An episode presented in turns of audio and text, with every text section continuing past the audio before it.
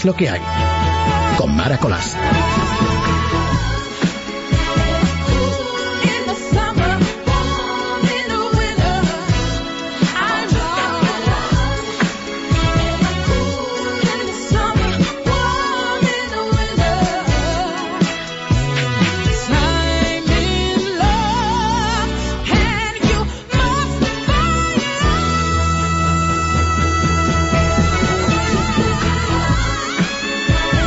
Feliz que me hace llegar y ponerme delante del micrófono y enfrente de Luis Alonso como cada día, como cada noche de viernes, de madrugada al sábado, como cada tarde-noche del sábado al domingo, como cada día que nos escuches a través de el medio que tú quieras. Esto de la radio virtual es así. Estamos siempre disponibles para que tú pinches y escuches música, compañía, noticias y sobre todo buen, buen, buen ambiente. Gracias Luis. Gracias Luis. Tenía un susto porque pensé que Luis no llegaba. Estaba en otros menesteres aquí en la radio y he dicho, Dios mío, que no viene mi Luis y me va a dejar solita. Bueno, pues bienvenidos a nuestro tiempo de radio en esta madrugada de viernes, que estamos todos con aires como andaluz. Ahora hablaremos de las fiestuquis que se montan siempre en Andalucía, que pasan de rebujitos a finos, de finos a ferias y de ferias a romerías. Pero antes de empezar, Quería dedicar esta canción porque en este tiempo que he tenido la suerte y el privilegio de poder estar contigo a través de los micros de radio, no he dicho nada de mis alumnos. En este curso que termina, en el primer semestre estuvimos dando clases en el taller de radio. Estuvimos, no, estuve yo dando clases a mis alumnos del segundo de, carrera de periodismo en la Camilo José Cela. Tuvimos que montar un programa. Cuesta mucho explicar lo que es la radio si no tienes el don o si no te apetece tenerlo. Pero montamos un programa precioso que se transmitía a través de la emisora local y si alguno de mis alumnos me está escuchando, pues para ellos y para que continúe su afición, su amor, su pasión por la radio, esta canción que fue la que montamos para que fuera exactamente la sintonía del comienzo. Así que para mis chicos de la Camilo José Cela, Matador. Ya sabes quiénes son ellos. Los fabulosos Cadillacs. Matador.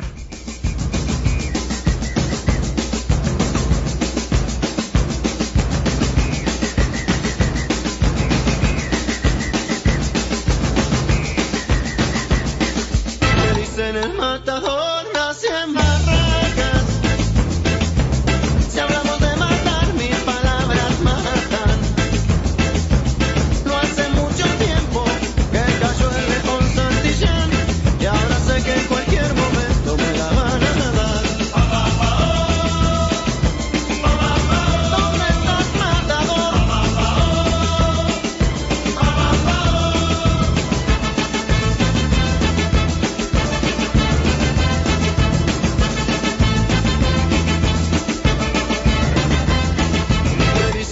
فطهر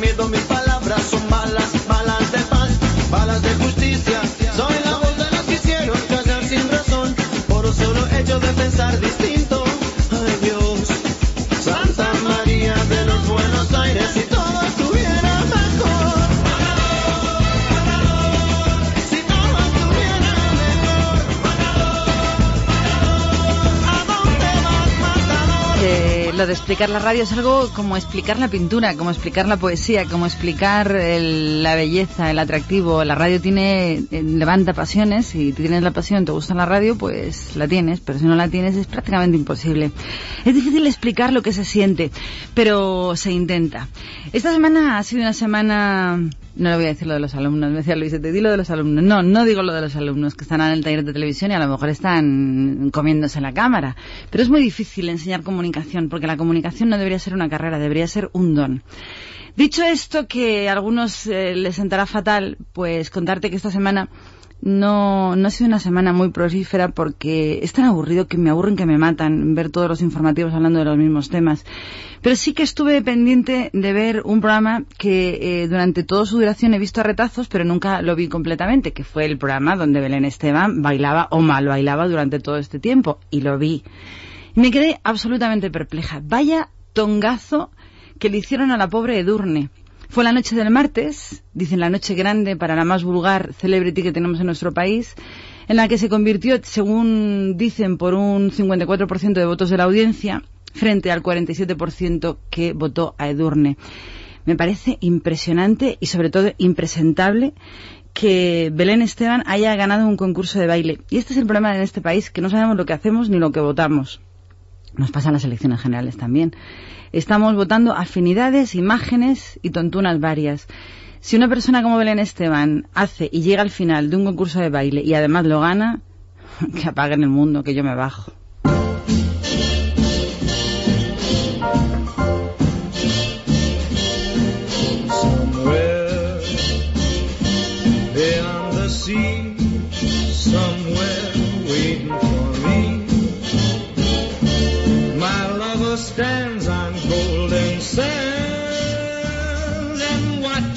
Ships that go sailing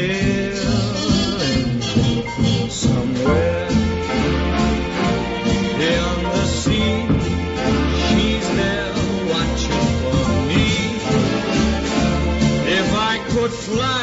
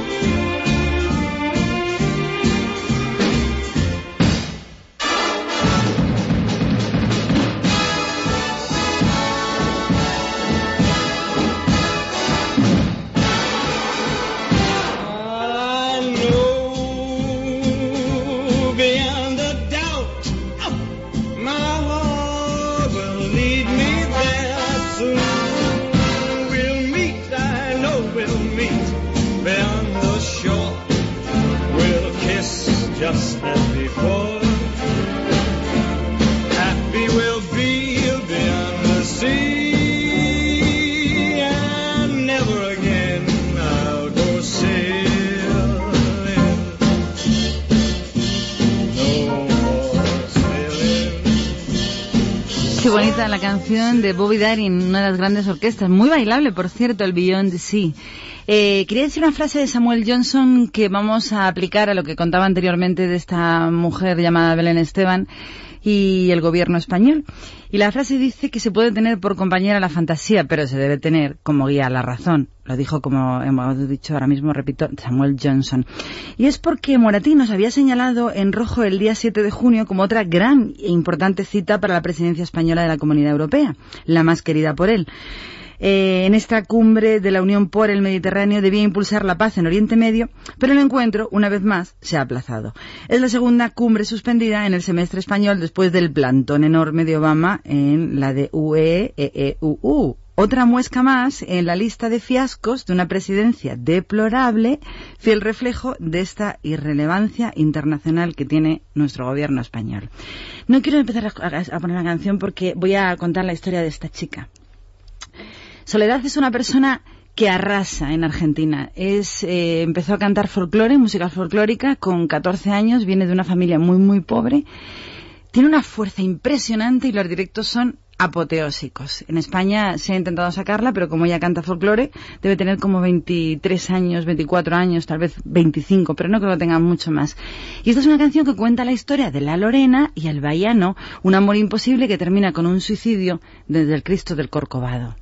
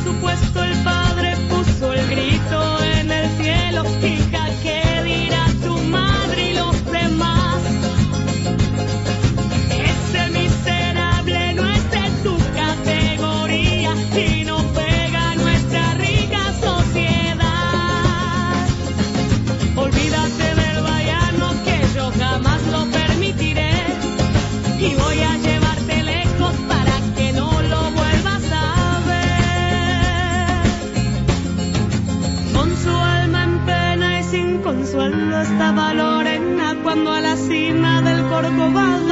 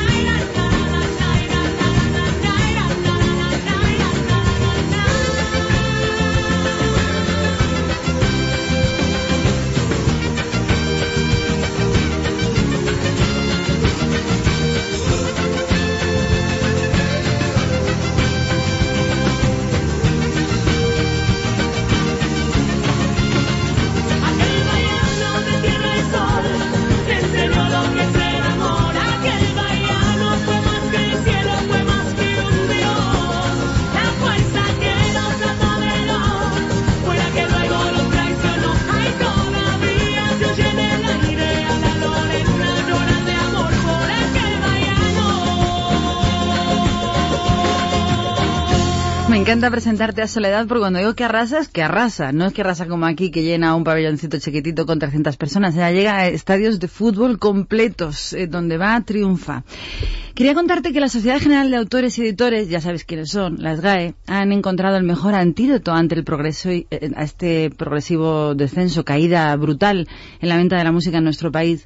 La entidad que preside Teddy Bautista se ha escudado el pasado año en la copia privada, conocida popularmente, como todos sabéis, el abusivo canon digital, para reducir las pérdidas pendientes que arrastra esta entidad, que ayer cifró entre los 124 y los 130 millones de euros y medio.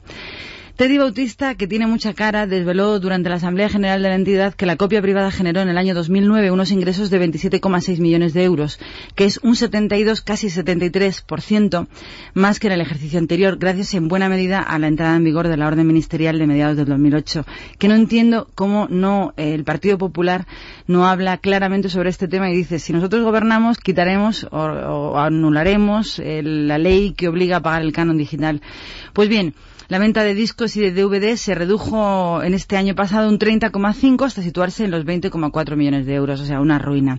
Pero todo esto llega eh, justo una semana después de que el Tribunal de Justicia de la Unión Europea denunciara la aplicación indiscriminada del impuesto para aquellas empresas y profesionales que utilizan los soportes para otras finalidades que sean distintas a la copia privada o la copia pirata. O sea que Teddy Bautista se sigue saliendo con la suya. Dicho de otra manera, lo que pierde por un sitio, pues con el canon lo va recuperando. Y él mientras sigue en la poltrona de las GAE, pues chupando todo lo que puede y más.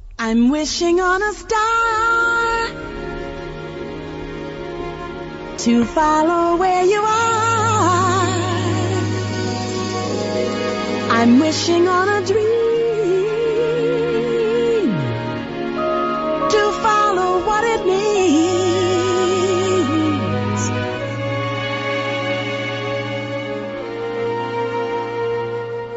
I'm wishing on a star to follow where you are. I'm wishing on a dream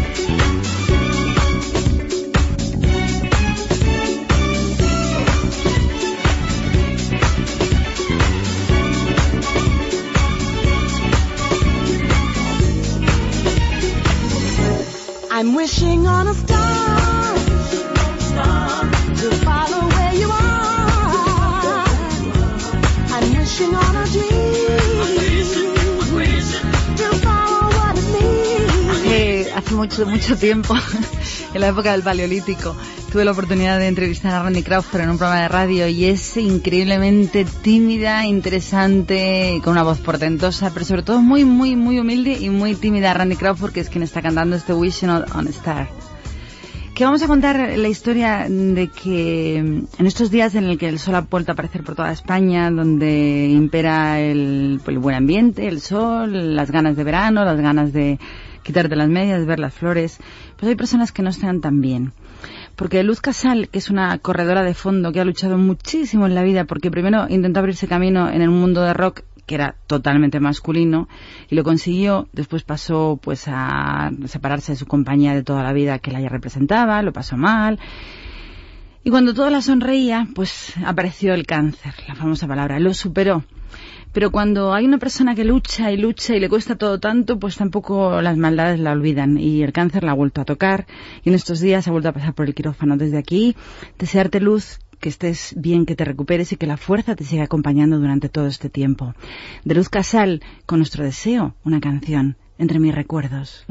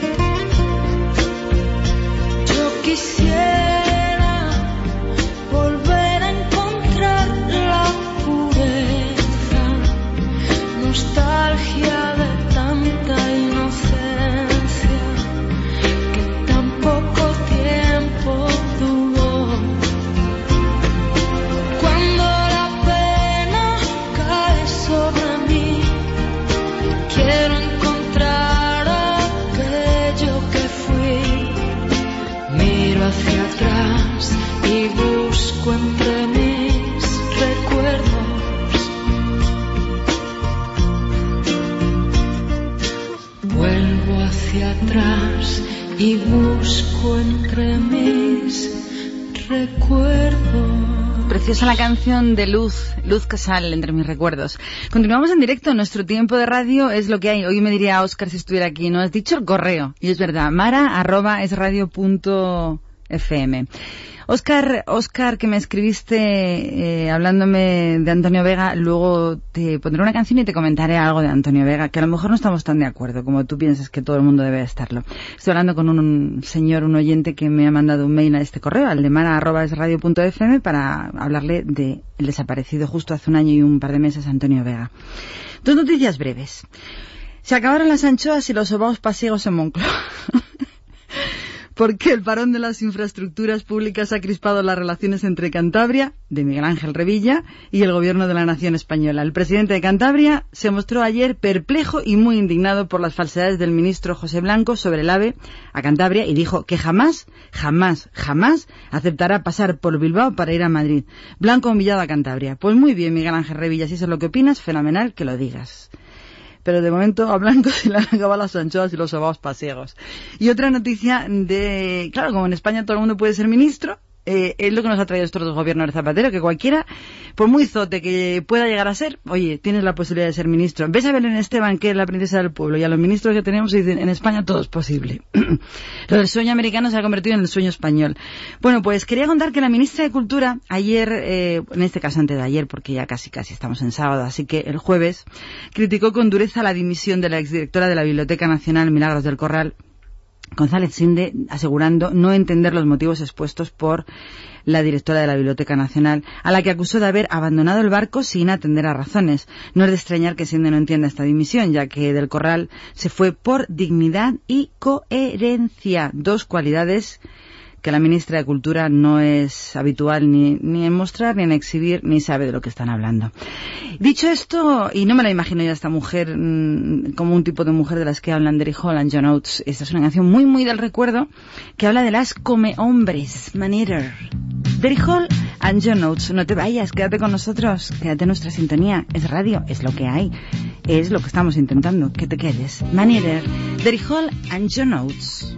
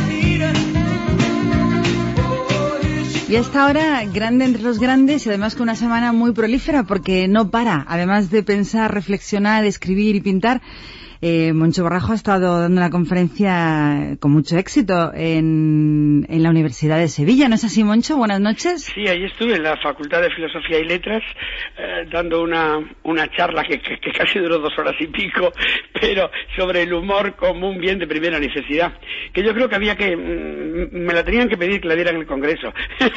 No estaría nada mal, no estarías tú ma- mal como parlamentario. Oye, y creo que estaba vacía la sala, ¿no? No, no, la sala a tope, em, casi 700 alumnos sentados por el suelo. A, a mí me recordaba mi época de la universidad.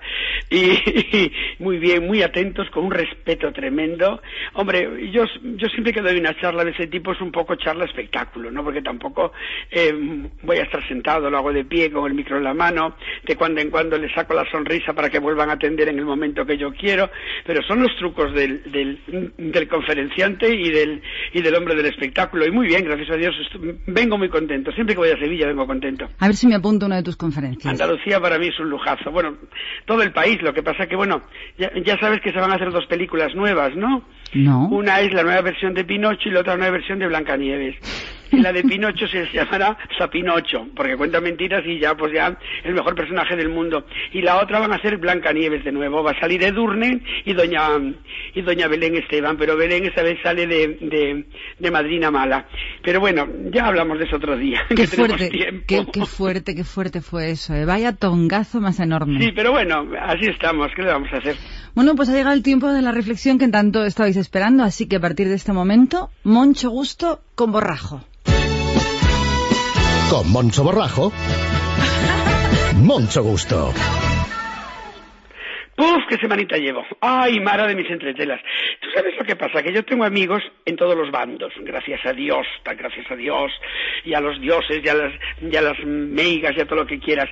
Pero a mí últimamente, querida mía, a mí la derecha de este país me está dando risa. Aunque para ser más sincero, me está más dando pena que otra cosa. ¿Qué por qué? Pues mira, porque me parecen, o al menos dan constantemente la impresión, de estar pidiendo perdón por cosas que no han hecho chica, al menos que yo sepa, porque la, la mayoría de ellos, por no decir todos, eran niños en la época franquista, en la del líder o el dictador o como quieran llamarle. Parece que cada uno de ellos empuñó un fusil para disparar a un paredón, a un obrero andaluz, un gallego republicano o un valenciano comunista, cuando en realidad no tenían ni edad ni ideas políticas para hacerlo. Por eso, yo he pensado que debe ser por eso, precisamente, y perdonen la redundancia, que el señor Gallardón se empeña en contratar a personas de reconocida tendencia política de izquierdas para tapar una conciencia que no acabo de entender. Siempre he dicho que los, que los contratos se han de hacer a las personas que más valen, sean de la ideología que sean, valorando su capacidad para el trabajo mm, que debe desempeñar, y no por ser de un partido o de otro. Pero eso parece imposible en este país nuestro, eh, este país de mi alma, y que me alarma que es que la izquierda siempre contrata a los suyos. Mira tú por dónde. Y la derecha a los de izquierdas, por aquello de el qué dirán. Llevo escuchando en boca de la izquierda de una manera reiterada la palabra progresista, pero de una forma ya como goteo chino. Y uno, que es un poco lelo, pues porque yo soy así y tengo el diccionario como, como arma arrojadiza, fui al diccionario para cerciorarme de su significado, que es el siguiente. Verán ustedes, progresista de un partido liberal del siglo XIX que tenía por fin el más rápido desenvolvimiento de las ideas y, las libertades públicas. Por hasta ahí muy bien. En la actualidad, persona de ideas políticas y sociales avanzadas. Aquí es cuando ya empiezo a dudar. Porque uno, en su ignorancia, se pregunta a sí mismo, ¿y qué se entiende hoy en día por ideas avanzadas? Y fue entonces, querida Mara, cuando cientos de cosas de nuestra izquierda amorosa y a la que yo defendí, peleé como un loco corriendo delante de los grises, vinieron a mi memoria un tanto oxidada que me dejaron perplejo, confundido y anonadado. Es decir, que no entendía nada de aquella palabra que tanto les llena la boca a algunos, no todos, de nuestra izquierda progresista. Vamos a ver, si a los sindicatos que tenemos en España se le llama progresistas, yo de verdad me parto. Si los sueldos de la señora Pajín son progresistas con cuatro millones de parados, yo me troncho. Si la dependencia del señor Zapatero de los Estados Unidos, E, U, que más que un país parece un susto, E, y de Alemania es el progresivo y progresista, que venga Dios y lo vea. Así podría estar un día entero, pero creo que los que nos están escuchando, como no son tontos, gracias a Dios, o al menos yo así no los considero, sé que con este comentario, a más de uno, las bocas se les van a llenar con la palabra facha, Moncho es un facha, para dirigirse a mi persona. Pero uno como es gallego, ¡ay, bonitiño! Se ha puesto el impermeable de la cordura ante la lluvia de la mediocridad, para no verse empapado por ciertas opiniones. ya quisiera yo que en España existiera un partido liberal, Dios mío, donde no tuviéramos que decir todos los días si contigo o contra ti, como está pasando desde hace un tiempo en esta piel de toro, que mm, se está resquebrajando, ¿sabes, Mara, cada día más, por el abuso de las banderillas, Por de los que, sí, de estos que son niños con un globo en la aldea y no niños en la aldea global. Es decir, son esos que se le pinchan el globo, se les jode el mundo personal, individual, intransferible y de pelotilla en el ombligo. Son esos que mm, solo viven en un pueblo y tienen un pueblo como concepto. Y los que somos niños en la aldea global, pues nos preocupa el mundo en general, porque formamos parte de él, que es lo que somos al fin y al cabo. Mira, querida Mara, tengo mucho gusto en comunicarte que yo he sido siempre amante de lo liberal, palabra que se asemeja mucho a libertad. Algo que ni la derecha ni la izquierda parecen saber lo que es, o al menos no dan muestras de practicarlo con la asiduidad que, que debieran, al menos es lo que pienso. Mira, mm, yo tengo que irme al médico, no sé si podré estar mucho tiempo contigo, es que me estoy volviendo borrajo perdido. Entre esta derecha y esta izquierda, yo de verdad ya no sé qué hacer. Y si me monto yo un partido liberal, vota borrajo, te ayuda por arriba y es generoso por abajo. Algo así había que hacer. Por lo menos tomarse a broma la vida, porque estos señores ni a broma ni en serio se la están tomando, querida Mara. ¿Te gusta Nino Bravo? Me encanta y además lo conocí personalmente en Valencia. Es un tío que sigue vivo, fíjate, ¿ves? Así como otros señores, en cuanto bajen de las sillas, se olvidarán de ellos y pasarán a la historia de España, pero no la historia reciente de la democracia, no. Pasarán a la historia de nuestro país como uno de los peores gobernantes que ha tenido España en los 21 siglos que tenemos de historia. Estás sembrado. Nino Bravo es tu canción, elegido para ti, libre. Muchas gracias. Buenas noches, Moncho. Hasta luego, cariño. Hasta Es más, siempre. oye, que tengas unos sueños preciosos. Contigo Venga. de fondo. Agur, Benur. cansado de soñar. Pero tras la frontera está su hogar, su mundo y su ciudad. Piensa que la alambrada solo es un trozo de metal, algo que nunca puede detener sus ansias de volar.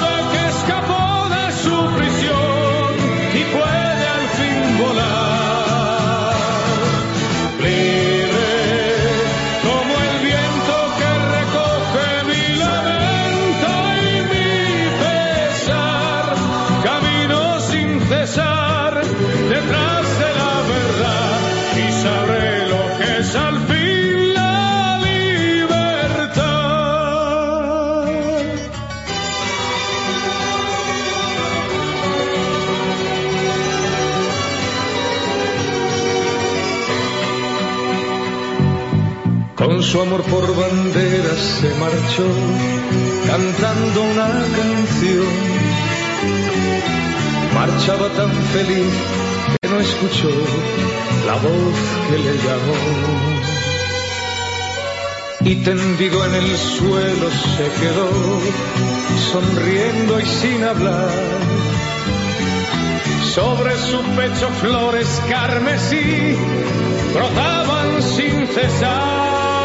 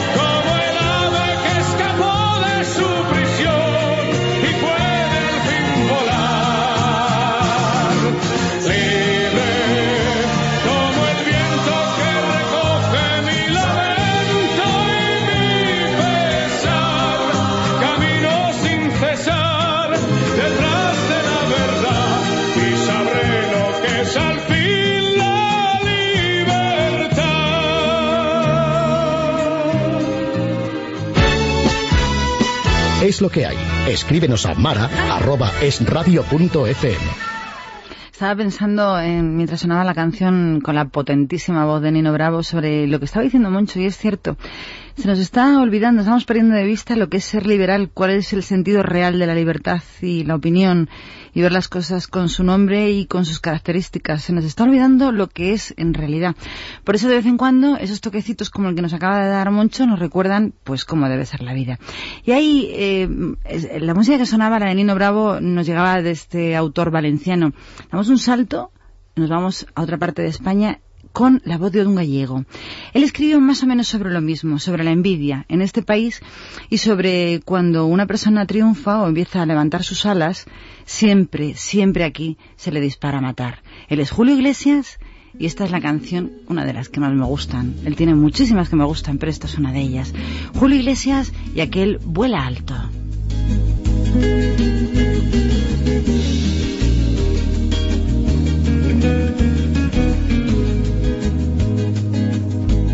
Llegar a la meta cuesta, te cuesta tanto llegar. Y cuando ya estás en ella, mantenerte cuesta más. Procura no descuidarte ni mirar hacia detrás. O todo lo conseguido te lo vuelven a quitar. Aquí no regalan nada, todo tiene un alto precio. El daño que va subiendo, el daño que hay que pagar. Aquí hay que bailarlo todo sin perder jamás el paso. Te suelen soltar la mano si ven que hacia abajo vas. Vuela amigo, vuela alto. No seas gaviota en el mar. Vuela amigo, vuela alto. No seas gaviota en el mar. La gente tira a matar cuando volamos muy bajo. La gente tira a matar cuando volamos muy bajo.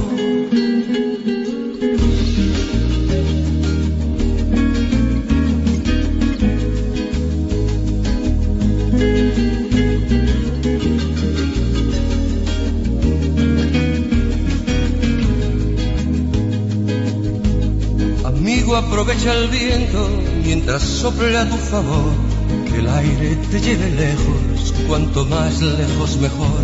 Que aquí el que se queda en tierra lleva la parte peor. Se van cerrando las puertas, te van negando el adiós. Aquí no regalan nada, todo tiene un alto precio. El daño que va subiendo, el daño que hay que pagar. Aquí hay que bailarlo todo sin perder jamás el paso. Te suelen soltar la mano si ven que hacia abajo vas. Vuela amigo, vuela alto. No seas gaviota en el mar. Vuela amigo, vuela alto. No seas gaviota en el mar. La gente tira a matar cuando volamos muy bajo. La gente tira a matar cuando volamos muy bajo. Vuela amigo, vuela alto. No seas gaviota en el mar. Vuela amigo, vuela alto. No seas gaviota en el mar. La gente tira a matar Lo tenemos clarísimo. Si la gente tira a matar cuando volamos muy bajo, pues a volar alto, que es lo que intentamos. ¿Cómo se lo pasan los andaluces? Eh, yo no los termino de entender. Eh, los, los acepto, pero no los entiendo. Pero siempre están entre rebujitos, finitos, ferias, romerías, bailes, palmas. El pasado lunes se activó el plan Romero, le llaman así la policía, el plan Romero 2010 eh, en su ámbito regional con el fin de garantizar el buen transcurrir de la romería del Rocío en la provincia de Huelva, a la que se están desplazando miles de personas ya desde el martes. Este operativo especial de emergencias es el mayor que se despliega en Andalucía y que moviliza más de 6.000 profesionales e implica a todas las administraciones bajo la coordinación de la Consejería de Gobernación y Justicia de la Junta de Andalucía. Dicen los peregrinos que este año hay un 10% menos de los que han cruzado el Guadalquivir que el pasado año. Y todos ya se están acercando a la aldea almonteña del Rocío en Doñana. Junto a los rocieros van, les acompañan este año 524 vehículos ligeros, que son los que tendrán el permiso, 202 vehículos pesados, 968 caballos, qué barbaridad, y 82 carretas. Pero no todo es tan bonito ni tan pintoresco, ya que cada año la protectora de animales y plantas Bahía de Cádiz advierten del trato del, del maltrato, en este caso, que se les proporciona a los caballos en plena romería. Ellos dicen que muchos animales pierden la vida para diversión de los romeros, los cuales alquilan caballos, mulas y bueyes sin conocimientos de su cuidado y los mantienen en condiciones extremas y exhaustos, hecho que provoca que un buen número de los mismos animales no lleguen ni siquiera a la aldea del Rocío. Aunque dicen que la Guardia Civil realiza inspecciones y vigila para que este tipo de actos no, se no ocurran, cada año muere una media de algo más de 20 caballos. Dicho esto y la precaución de cuidar a los animales, pues contarte que 1.500 efectivos van a velar por la seguridad de ese millón de personas que van a acudir el lunes a la aldea del Rocío en Almonte, en Huelva, que va a durar hasta el próximo lunes, como te decía, y para que la estancia transcurra entre tanta gente con normalidad. Y yo estaba preguntando, un millón de personas van a una romería.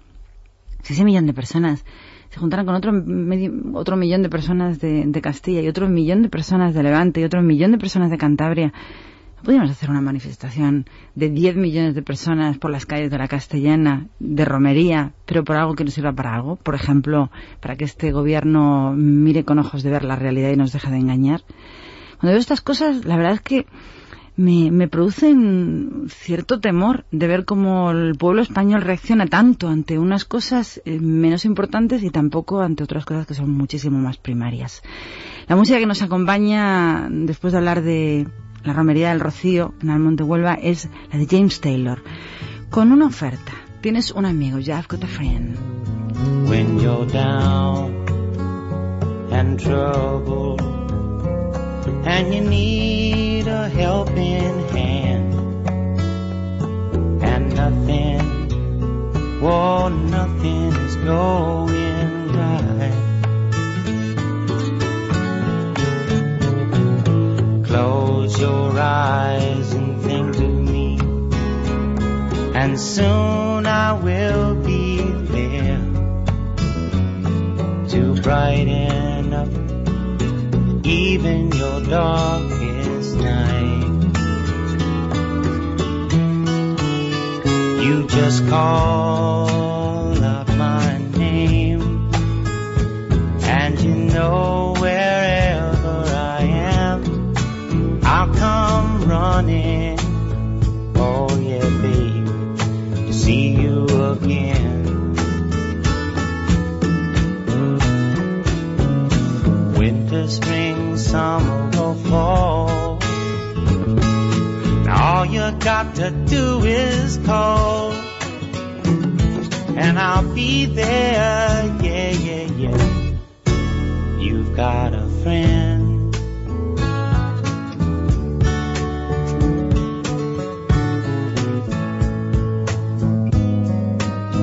If the sky above should turn dark and full of clouds, and that old north wind should begin to blow.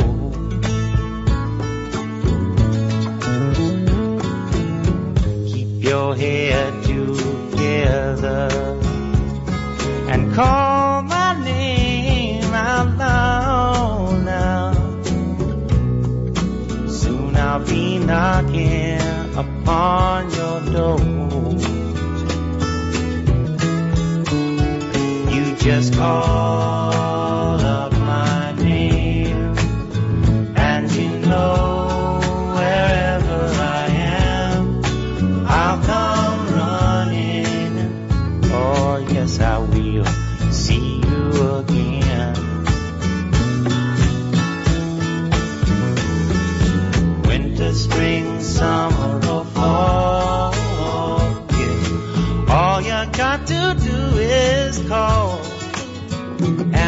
be there. Yeah, yeah, yeah. Hey, ain't it good to know that you've got a friend?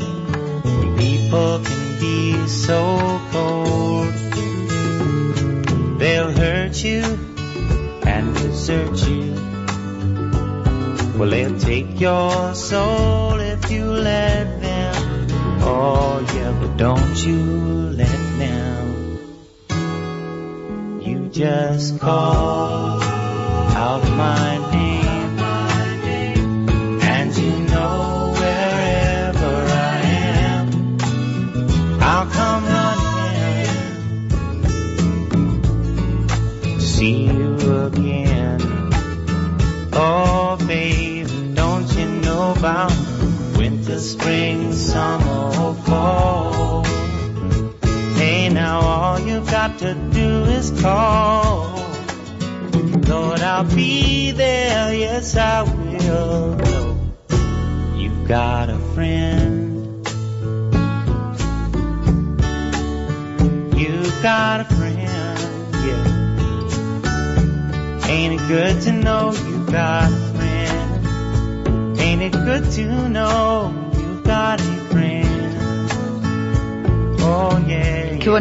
canción de James Taylor. El otro día viendo imágenes de James Taylor cuando cantaba esta canción con el pelo largo, monísimo, delgadísimo. ¿Cómo estropea el tiempo a las personas?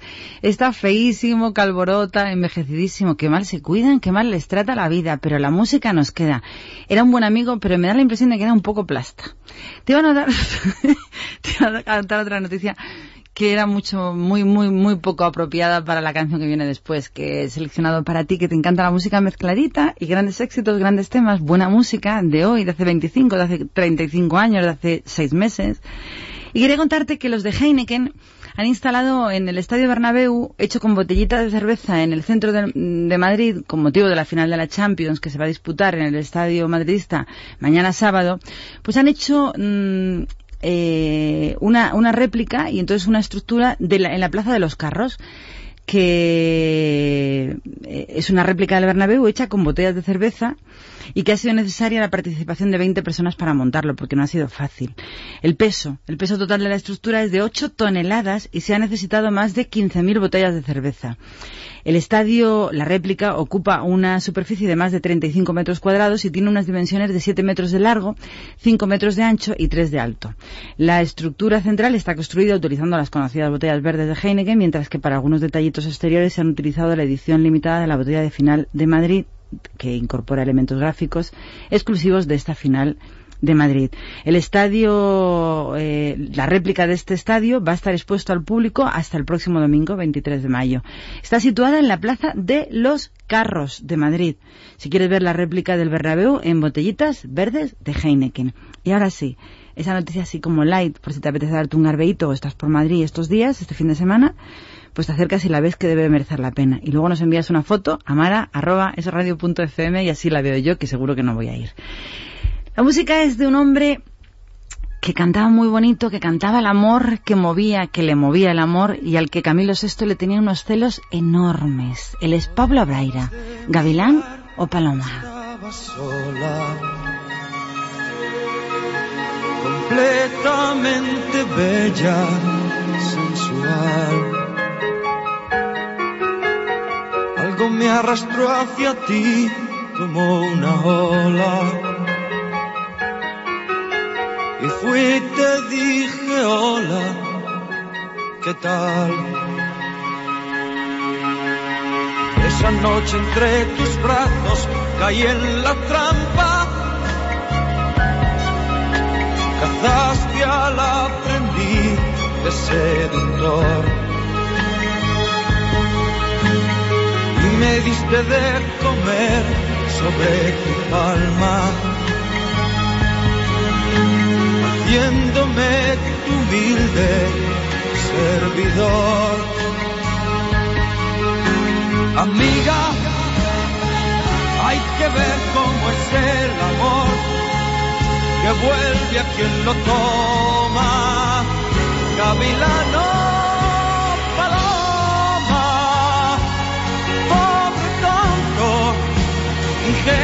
charlatán.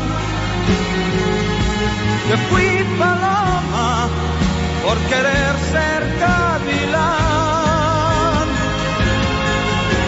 Amiga, hay que ver cómo es el amor que vuelve a quien lo toma. Gavilano,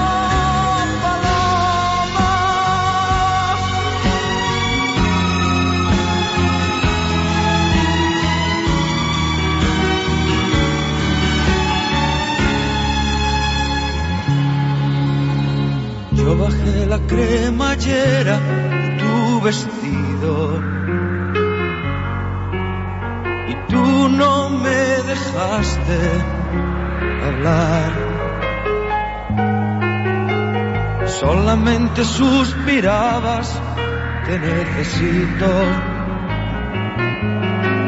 Abrázame más fuerte, más. Mirarte me sentí desengañado. Solo medio frío y calor. Lentamente te solté de mis brazos. Dije, estate quieta, por favor. Amiga, hay que ver cómo es el amor que vuelve a quien lo toma. Gavilano, paloma, pobre tonto, ingenuo charlatán. Que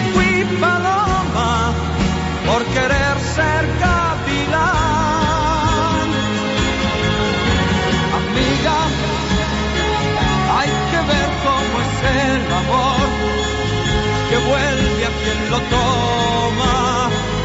Gavilano, paloma, pobre tonto, ingenuo charlatán. Que fui paloma por querer ser gavilán. Amiga, hay que ver cómo es el amor que vuelve a quien lo toma. Gavilano. Es lo que hay. Con Mara Colás. Es lo que hay. La verdad es que lo de los bikinis de énfasis es cierto. Han sacado muchísimos bikinis de la marca énfasis baratísimos y bañadores preciosos que no tienen que envidiar a ninguna otra marca a unos precios más que interesantes. El bañador lo pone en el corte inglés. Lo que no pone en el corte inglés es el cuerpo para lucirlo. Que ahí es donde estamos todos. Pero bien pillados con la operación bikini este año. Quería, eh, me parecía de justicia una noticia que salió del teletipo hace algún tiempo comentarla delante de los micrófonos, bueno, delante de vosotros y es que el juez de familia número 7 de Sevilla, Francisco Serrano, le hizo, le dio una entrevista a Europa Press en la que criticó que las denuncias falsas por maltrato hacia la mujer están provocando eh, un genocidio entre los hombres, ya que según apuntó el juez, las consecuencias de esas denuncias, como por ejemplo la retirada de la custodia de los hijos, están llevando a que muchos hombres se estén suicidando, entre comillas. En una entrevista concedida, el juez Serrano lamentó el ataque visceral al hombre por el hecho de ser hombre. Aseguró que se está produciendo un auténtico genocidio por lo que instó a investigar cuántos hombres que han sido denunciados por sus parejas y que han pasado por una detención se han suicidado o lo han intentado siendo luego los asuntos archivados o sobreseídos.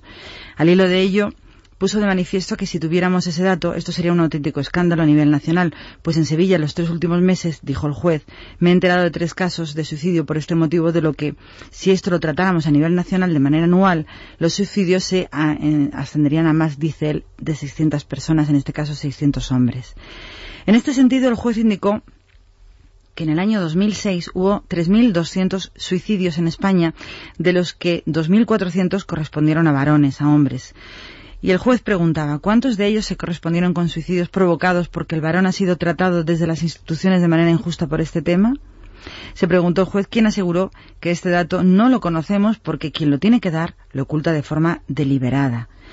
Así se cuestionó si todo lo anterior es un daño colateral asumible y apostó por cambiar criterios y leyes y por desarrollar auténticas políticas de igualdad en materia de familia, abogando de esa manera por la ejecución de una ley integral de protección en el ámbito doméstico en la que se proteja a la persona vulnerable, no a un género solamente. En esta línea, el juez Serrano señaló que las denuncias falsas existen porque hay interés en ello, ya que los recursos asistenciales para la defensa del maltrato se están financiando a través del número de denuncias y también por el interés de la señora que, en un momento dado, puede obtener una pensión no contributiva a través de la misma. Este juez serrano criticó que desde el feminismo radical se dice que el hombre y la mujer no son iguales. En el seno de una relación de pareja, lo que constituye, a su juicio, una filosofía auténticamente falsa, ejemplificando que a nivel internacional se han hecho los últimos tres años 230 estudios que demuestran que la violencia en el ámbito de la pareja es bidireccional y en todos los países, salvo en España, lo que se protege y regula es la violencia en el ámbito doméstico y no, como debería ser, la violencia sobre la mujer. El juez terminó y concluyó diciendo, con razón o sin ella, tengo el derecho de opinar y de expresión a defender lo que considero socialmente correcto, porque yo no estoy en lo políticamente correcto, dijo este juez serrano de Sevilla, quien aseveró que mi objetivo es hacer bien mi trabajo, ser independiente y luchar por la verdadera justicia y la auténtica igualdad. Como mínimo, tengo derecho a expresar lo que opinamos la inmensa mayoría de los profesionales, apuntó.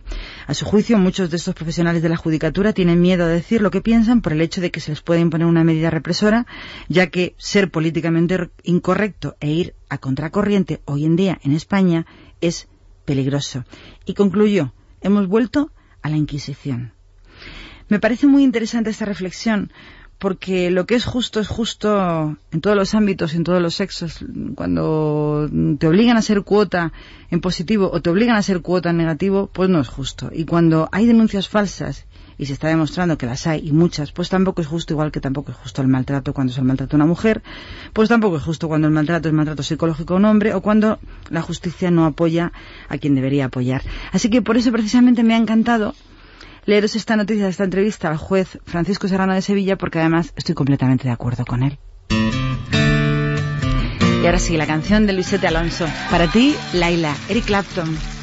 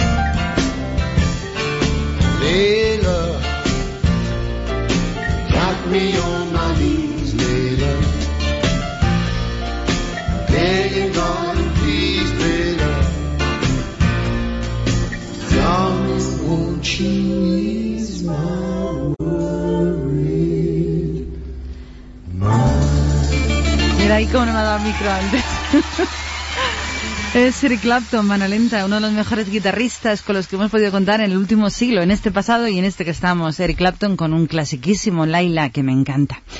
Antes decía que íbamos a hablar, eh, que hola con Oscar. Oscar es un amigo nuestro que escucha nuestro tiempo de radio que dice que le maté porque no recordé que falleció el día 12 de mayo del 2009 Antonio Vega. Y nos dice Oscar que le sorprendió con un programa que tiene tan buenísima música como el que ponemos nosotros, o sea, yo y yo. Mira que es fatal decirte Luisete y yo, pero como lo he dicho antes, bueno, Luisete y yo, pues que no habíamos puesto nada a Antonio Vega. Y nos decía Oscar que él no estaba siendo muy objetivo porque Antonio siempre fue uno de sus artistas favoritos y él se cree que el resto del mundo pues también tiene la obligación de admirarle como lo ha hecho él y lo sigue haciendo.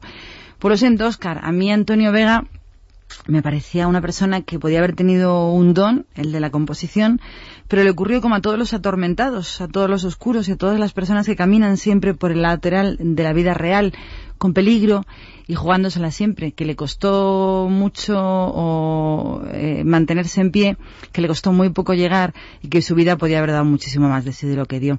Nos dejó recuerdos y para mí uno de los grandes recuerdos es esta canción que cantó con su primo Nacho y que todo el mundo conoce, la chica de ayer. Así que para ti, Oscar, y en memoria de su compositor Antonio Vega, Nacha Pop, chica de ayer.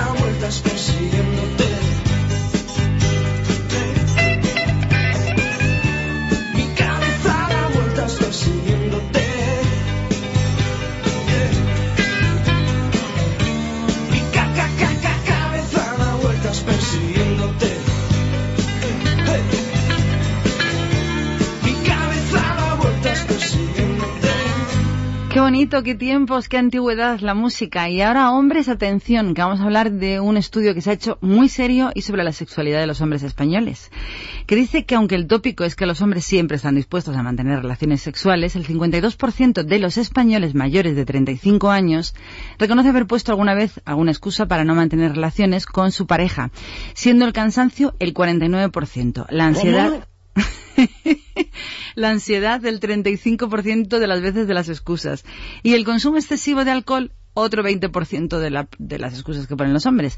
Son los pretextos más utilizados según se desprende de los resultados del informe Excusas comúnmente utilizadas en disfunción eréctil, presentado por la Asociación Española de Salud Sexual y la Asociación Española de Andrología, Medicina Sexual y Reproductiva.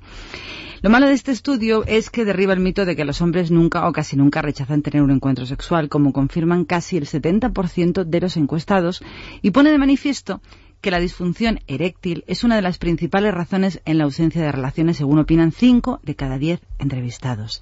Tras analizar las respuestas de más de mil hombres y mujeres de toda España, los autores de este estudio han concluido que las mujeres tienden más a mencionar que se encuentran mal, en el 18% de los casos, o están con el periodo el 8%, como excusas básicas para no mantener sexo con sus parejas, mientras que entre los hombres destaca que el 20% sitúa a la disfunción eréctil como principal obstáculo, 24% en los mayores de 56 años, que es una barbaridad, y es el 10% culpa a la crisis y el 8% a que su equipo de fútbol ha perdido.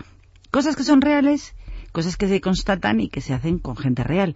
Decía Napoleón Bonaparte, que nos viene al pelo para la frase, que las batallas contra las mujeres son las únicas que se ganan huyendo. Y la canción era, la canción, era esta la canción. Es la de Claudio Baglioni, hablando de amor. Tú, Claudio Baglioni, ¿no lo habías escuchado nunca? Pues disfrútala, porque es un temazo. Claudio Baglioni.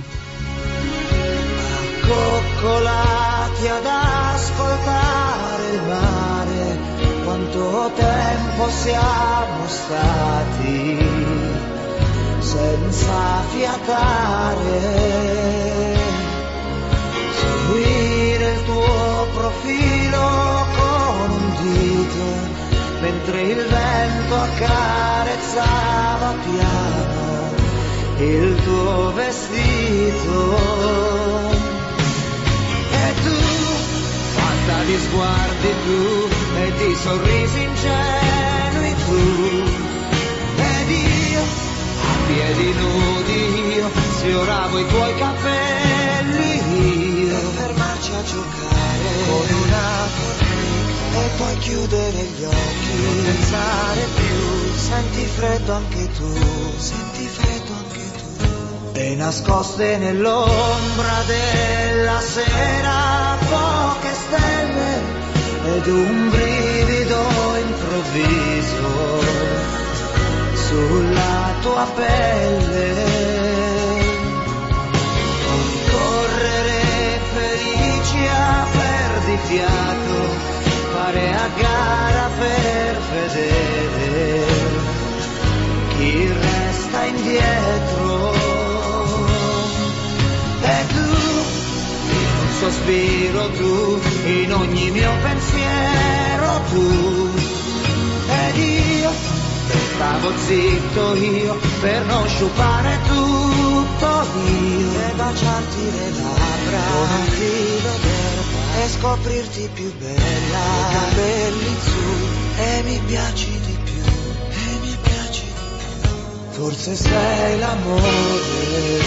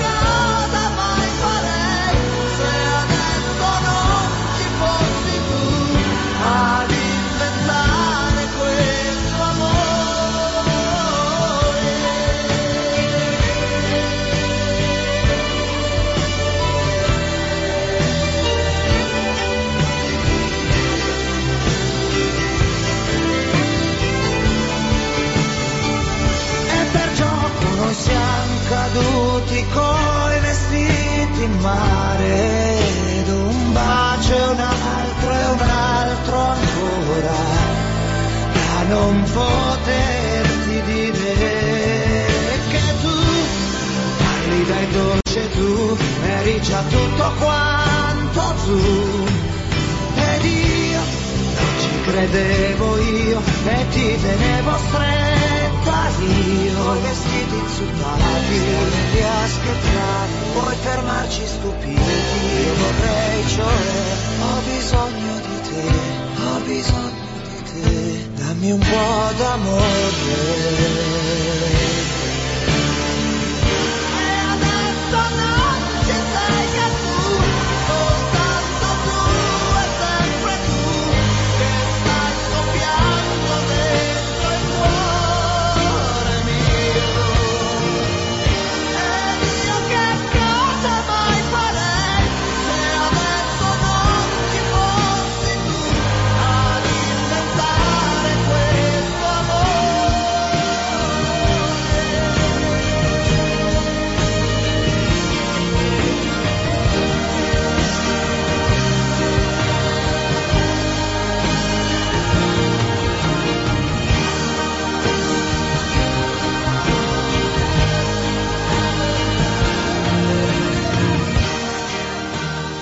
Es lo que hay.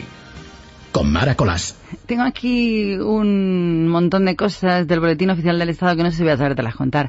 Pero sí te puedo avisar que a partir del próximo martes 25 de mayo empieza la recaudación, pero a saco, o sea, a- exageradamente.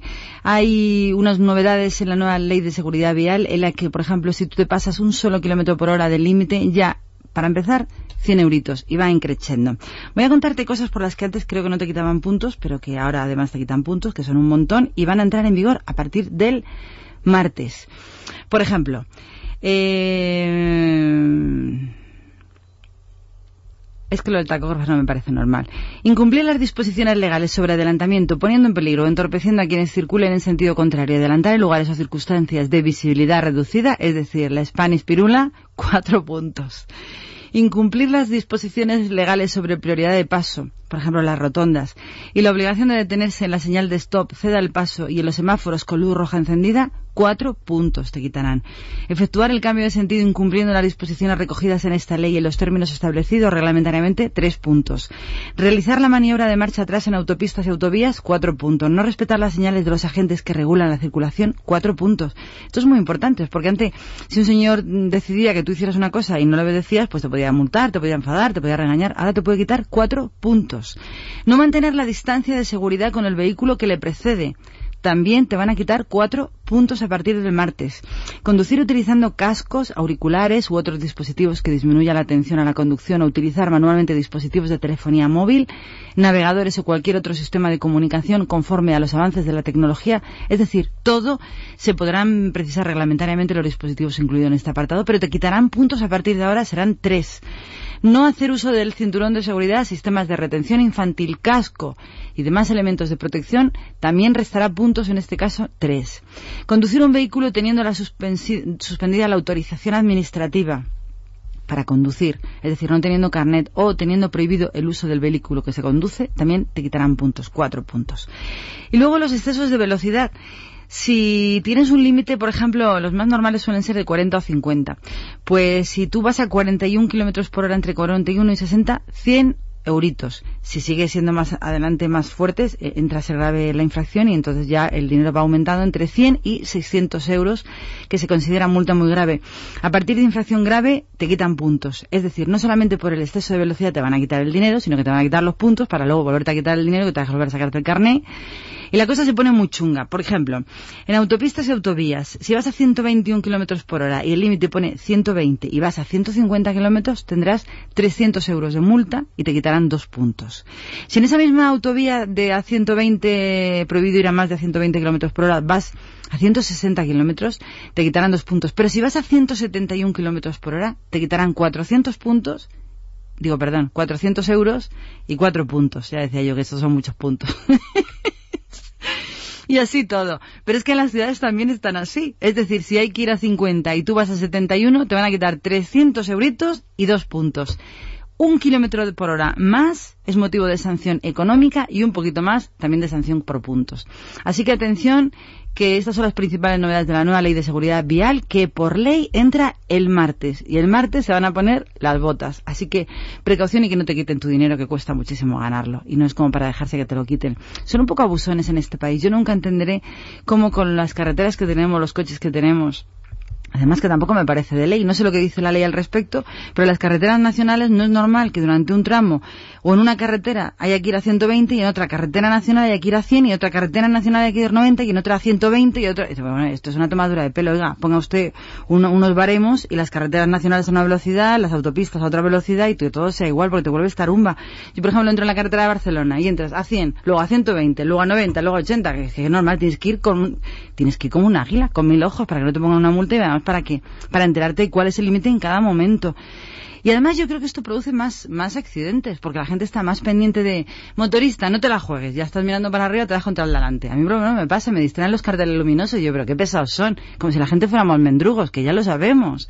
Además, cada uno se juega con su dinero y su responsabilidad y su cuerpo y su coche lo que quiera. Es decir, tú puedes multar a la conducción temeraria, a la gente que pone en peligro a los demás, pero no podemos ir como unos mendrugos mirando para todos los sitios permanentemente porque te están permanente prohibiendo y permanentemente es que son amenazas, te están amenazando, te vamos a multar, te vamos a quitar los puntos.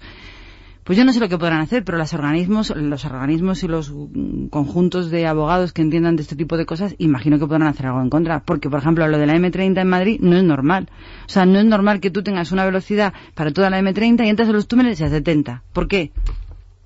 Vamos a atropellar pájaros dentro de los túneles. Van a pasar cañadas reales. Es que son cosas inauditas. Protestar, yo protesto todo lo que puedo, pero todos protestemos, busquemos información y protestemos, porque no es normal ni es justo. Y además ahora nos van a crujir. Dicho esto, nos vamos, por eso he elegido la canción. ¿Te has dado cuenta, Luisete? Bad Day, es un mal día. A partir del martes nos van a crujir. Él es Daniel Powter. Bad Day.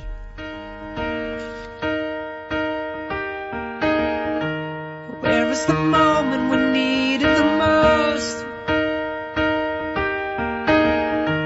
kick up the leaves and the magic is lost. Tell me your blue skies fade to gray. Tell me your passion's gone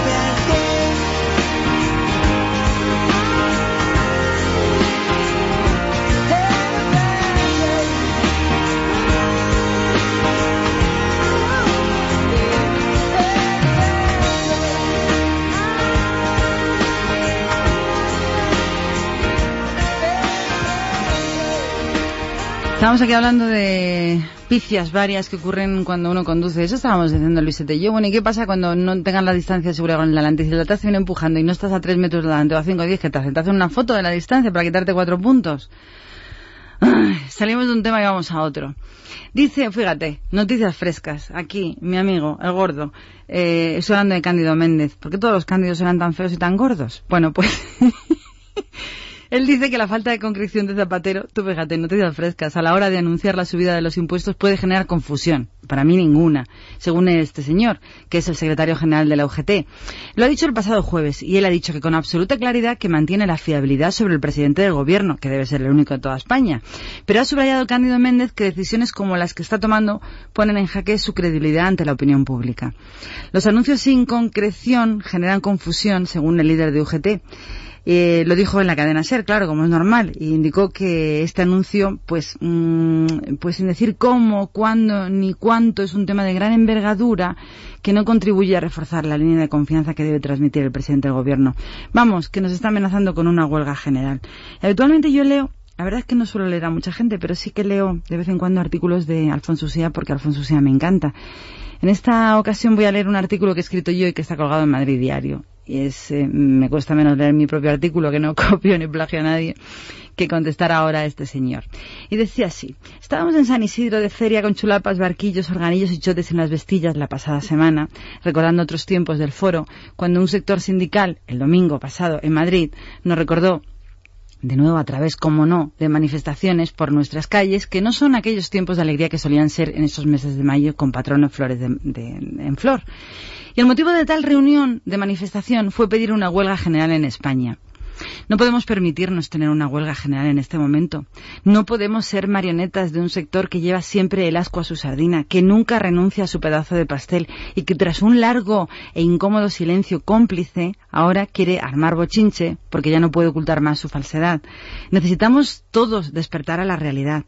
Aun con la pérdida que supone el recorte para esos más de 400.000 funcionarios con sus vidas, problemas y demás circunstancias, el resto de los españoles no tiene el puesto asegurado, ni tampoco es el 15% que están bajando en muchísimas empresas, además de que en su totalidad no dejan de ser los funcionarios un, so- un solo 9% comparado con el número de los parados que en este momento están mal viviendo en esta España descabalgada, sin rumbo ni horizonte.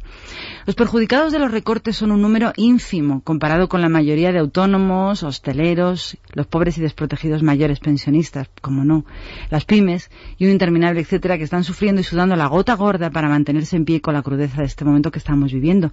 Y amenazar a todos ellos ahora con una huelga general es como sacar sangre a un anémico moribundo. ¿A quién quieren engañar los sindicatos? ¿A quién beneficia en este momento una huelga general? ¿A los talleres de aluminio? ¿A empresas transportistas que les van a dejar con la mercancía tirada, posiblemente caduca? ¿Más pérdida de venta en mercados, tiendas, minoristas, mayoristas? ¿En qué beneficia una huelga general al corte inglés? ¿Y a los barcos pesqueros que dejen de faenar? ¿En qué les beneficia? ¿A los patronos y a los trabajadores? ¿Quién va a reponer de un solo día parado un país entero? ¿Alguien sabe lo que nos supondría cuantitativamente y la imagen que nos daría internacional? ¿Zapatero los sindicatos nos iban a reponer esas pérdidas y las caídas que se producirían en bolsa? Desgastar la imagen ya desgastada de este país nos saldría muy caro con un solo día de huelga general. Por eso, yo animo a no alentar una huelga general, se mire por donde se mire. Ya es tarde, ha llegado tarde. Ahora es tiempo de manifestarnos cada domingo, todos los que quieran, de romería, a la Moncloa, a la casa del responsable, pidiendo lo que sea que pidan quienes alientan huelga general, pero produciendo, sin parar ni frenar un solo ápice, este Estado que no podemos ni debemos hacer más sangre a una nación tan tocada como está la española. Y con el trabajo y los recursos no podemos jugar, señores sindicalistas, que ya está bien de pedir ustedes y de perder todos los demás. Señores de los sindicatos, señor Méndez, multiplíquese por cero y desaparezca, que tienen ustedes un ojo para hacerlo equivocado siempre que me asusta. Te dejo con Elton John. Daniel, para ti. Gracias por estar aquí.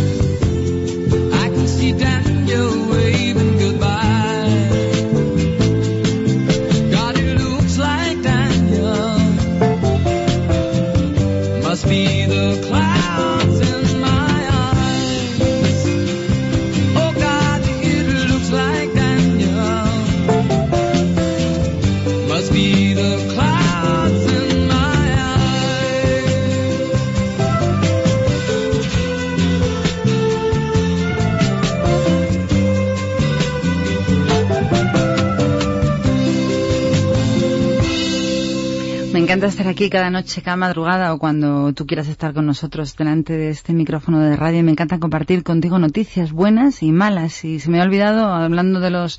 Es que me encienden, me encienden la vida los sindicatos y las cosas que dicen las cosas que hacen. Pero se me ha olvidado decirles una frasecita, si algún sindicalista me escucha, que me extraña, de los peces gordos de Cándido Méndez, etc. etc. Pues decía Napoleón Bonaparte, que era un tío muy, muy listo, que la mayor parte de aquellos que no quieren ser oprimidos quieren ser opresores. Y en este caso me encaja perfectamente. Una noticia que te quería comentar es que hay mucho abuso con lo de las llamadas. Bueno, no he hablado nunca de, los Call TV. Aún hablaremos de esos programitas por la noche que, que dicen un nombre con tres letras, empieza por Ju y termina por An. Llamadas, llamadas. Y ahí están todos los mendrugos llamando. Y todo, bueno, ya hablaremos otro día, porque voy a prepararme, voy a hablar de los Call TV, voy a hablar de unos y de otros, y de esos fantásticos presentadores que les ponen delante de la cámara a sacar el dinero a todos los inocentes que creo que hay muchos que pican. Pero bueno, hablaremos otro día. Quería contarte que el Congreso de los Diputados acaba de aprobar una proposición para que las empresas y las instituciones públicas estén obligadas a publicitar los números de teléfono fijos que están asociados a los números especiales del 901 y el 902, por eso me he acordado de los Call TV. Eh, ya que en muchas ocasiones los ciudadanos se ven obligados a llamar a los teléfonos 900 que tienen una tarificación especial. Es decir, a partir de, no dentro de no mucho tiempo habrá que tener una obligación de especificar un número de teléfono fijo cuando haya un 901 o un 902 para que cada uno pueda elegir a dónde llamar y que no te timen el bolsillo. Y también contarte una noticia estupenda y además eh, que yo sé quién se va a alegrar muchísimo cuando lo oiga, que lo oirá. Consumir frutos secos de forma habitual contribuyen a reducir el colesterol perjudicial sin afectar al saludable eh, de una forma muy importante, muy significativa. Eh, reduce colesterol, triglicéridos y el consiguiente riesgo cardiovascular en aquellas personas que tienen el colesterol muy elevado. Eh, las que están muy delgadas o siguen una dieta. Este informe ha sido publicado en la revista Archivos Internos Médicos y ha compilado los datos individuales de 583 personas de ambos sexos que participaron en 25 estudios sobre el consumo de frutos secos, de todos los frutos secos, sin distinción, en siete países. Es decir, sin costumbres, eh, sin genética distinta, sin climas. Personas 25 estudios, 7 países. Tras el análisis de los resultados, los investigadores han afirmado que todos los frutos secos reducen el colesterol y los triglicéridos de modo similar y muy notable. Ya lo sabes. Como ya lo sabes, quédate conmigo. Bibi King, stand by me. No te vayas. Quédate. Hazlo por mí. Bibi King.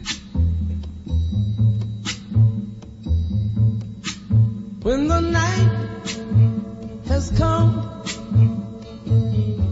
and the land is dark and the moon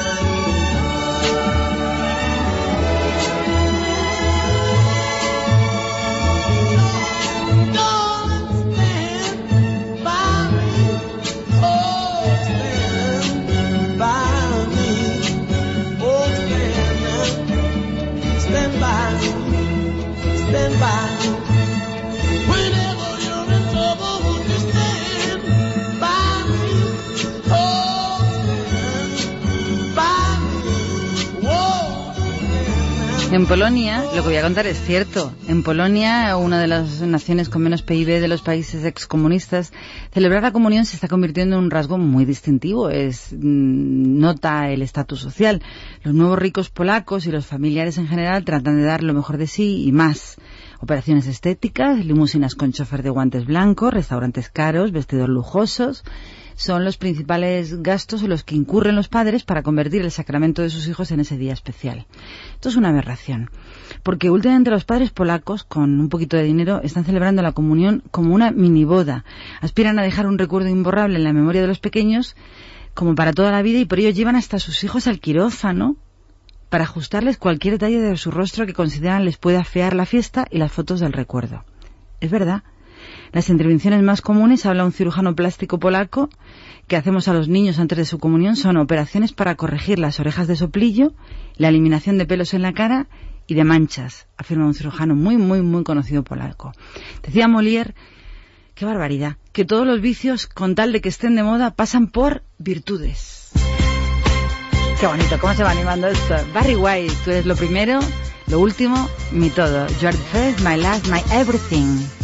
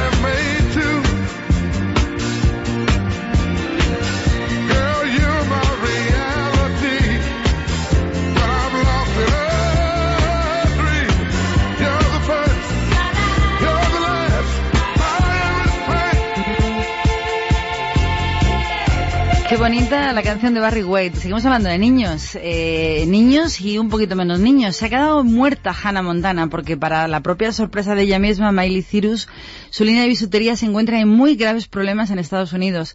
Han prohibido la venta de las exclusivas joyitas de Hannah Montana. ¿Por qué? Hannah, Hannah, Hannah Montana. Por lo visto contienen un altísimo nivel de un metal tóxico que podría llegar a ser muy peligroso caso de ser ingerido. La firma de joyería que le fabrica las joyas de Miley Cyrus, de Hannah Montana, ha demostrado con creces ser muy muy popular entre el público infantil a jugar por los altísimos niveles de venta del momento. Se está forrando. Veremos qué es lo que pasa a partir de ahora. Según Contact Music, se ha demostrado mediante un test que numerosos artículos que corresponden a esta firma contienen un alto nivel de cadmio no seguro que puede llegar a ser muy, muy peligroso si es ingerido según, pues los niños lo pueden chupar, morder las joyitas o tragarlas porque este componente, el cadmio, se vuelve altamente tóxico. De momento, los dueños de las tiendas Walmart, que son populares, muy, muy, muy populares en Estados Unidos, ya han retirado todos los collares y pulseras de Hannah Montana de su stock por seguridad. Y además han insistido de que no van a volver a ponerlos en venta mientras no investiguen el efecto que realmente causan en los niños. De momento, Hannah Montana fastidiada porque le han quitado su línea de joyería con la que se estaba forrando. Y otra noticia que sigue siendo de niños, que los niños becan no se quisieron perder el último concierto de los Jonas Brothers en la ciudad de Los Ángeles, al que acudieron con sus famosísimos papás, con Vicky y David, y parece que fue una gran noche para los pequeños, ya que aparte de poder conocer en persona al trío de los hermanos mm, Jonas, pues hicieron tan, tan buenas amigas que los Jonas Brothers les han propuesto a estos pequeñitos aparecer en su próximo videoclip. Así que si sus famosísimos papás les dan permiso, Brooklyn, Romeo y Cruz estarán rodando la próxima semana en Malibu al ritmo del próximo single de los hermanos, si finalmente se deciden, claro ya que mm, pues no está muy clarito si la madre o el padre que tanto protegen la imagen de sus hijos les van a permitir. Pero estos Jonas Brothers son listos, ¿eh? Vieron los niños y dijeron, esto es para el vídeo, que menudo tirón vamos a tener. Y estas son las noticias que tenemos de niños. Luego tenemos otra noticia de Amy Winehouse, que es una viciosa como no hay otra igual. Volvemos al tema de los, de los de los enfants terribles de la música que tienen vidas tortuosas, oscuras y van por la ladera equivocada de la vida, pues que ha vuelto a ser ingresada esta semana en una clínica privada habitual por haber bebido muchísimo alcohol. Pero lo, lo más, lo que es noticia es que ella está encantada de recibir tratamiento en dicha clínica y en este momento es la paciente que más tiempo ha pasado allí dentro. Ella dice que está allí porque bebió muchísimo y que se encontraba indispuesta después. Pero que no solo enferma, sino mal. Lo curioso de la noticia es que aparece en todos los sitios que ella quiere estar ahí, que le gusta estar en la clínica de desintoxicación. Entonces nosotros encantados de que ella esté encantada, aunque no le sirva para nada y vuelva una y otra vez. Y ahora sí, una canción que me encanta de un hombre que ya lo sabéis si habitualmente estáis aquí, que es Phil Collins. La canción es Something Happens on the Way to Heaven. Algo está pasando en el camino hacia el cielo. Así que atento. No son horas, o sí, no es tiempo, sí, pero estamos en la recta final de nuestro tiempo de radio. No te marches, quédate un poquito ya para lo que nos queda. Me haces compañía hasta el final. Mientras suena, canta y toca la batería, Phil Collins.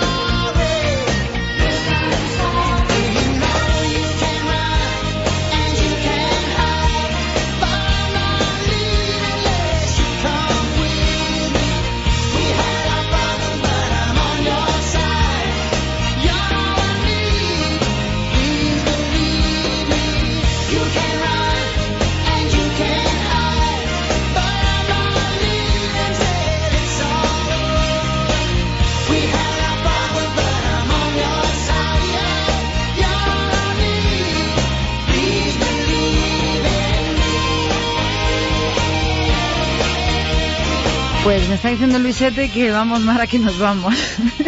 pues nos vamos, pero voy a dar una noticia, porque decía ahí un refrán que los caminos de Dios son inescrutables. Yo diría los caminos del amor sí que son inescrutables. Y la noticia nos viene con un nombre, el de Tony Cantó, que tras haber estado relacionado con compañeras de profesión, pero muy, muy relacionados, como Eva Cobo, Carla Hidalgo o Marregueras, el actor, por fin, el eterno soltero, ha decidido que sea Inma, que aún no ha cumplido los 30 años, quien se convierta en su primera esposa.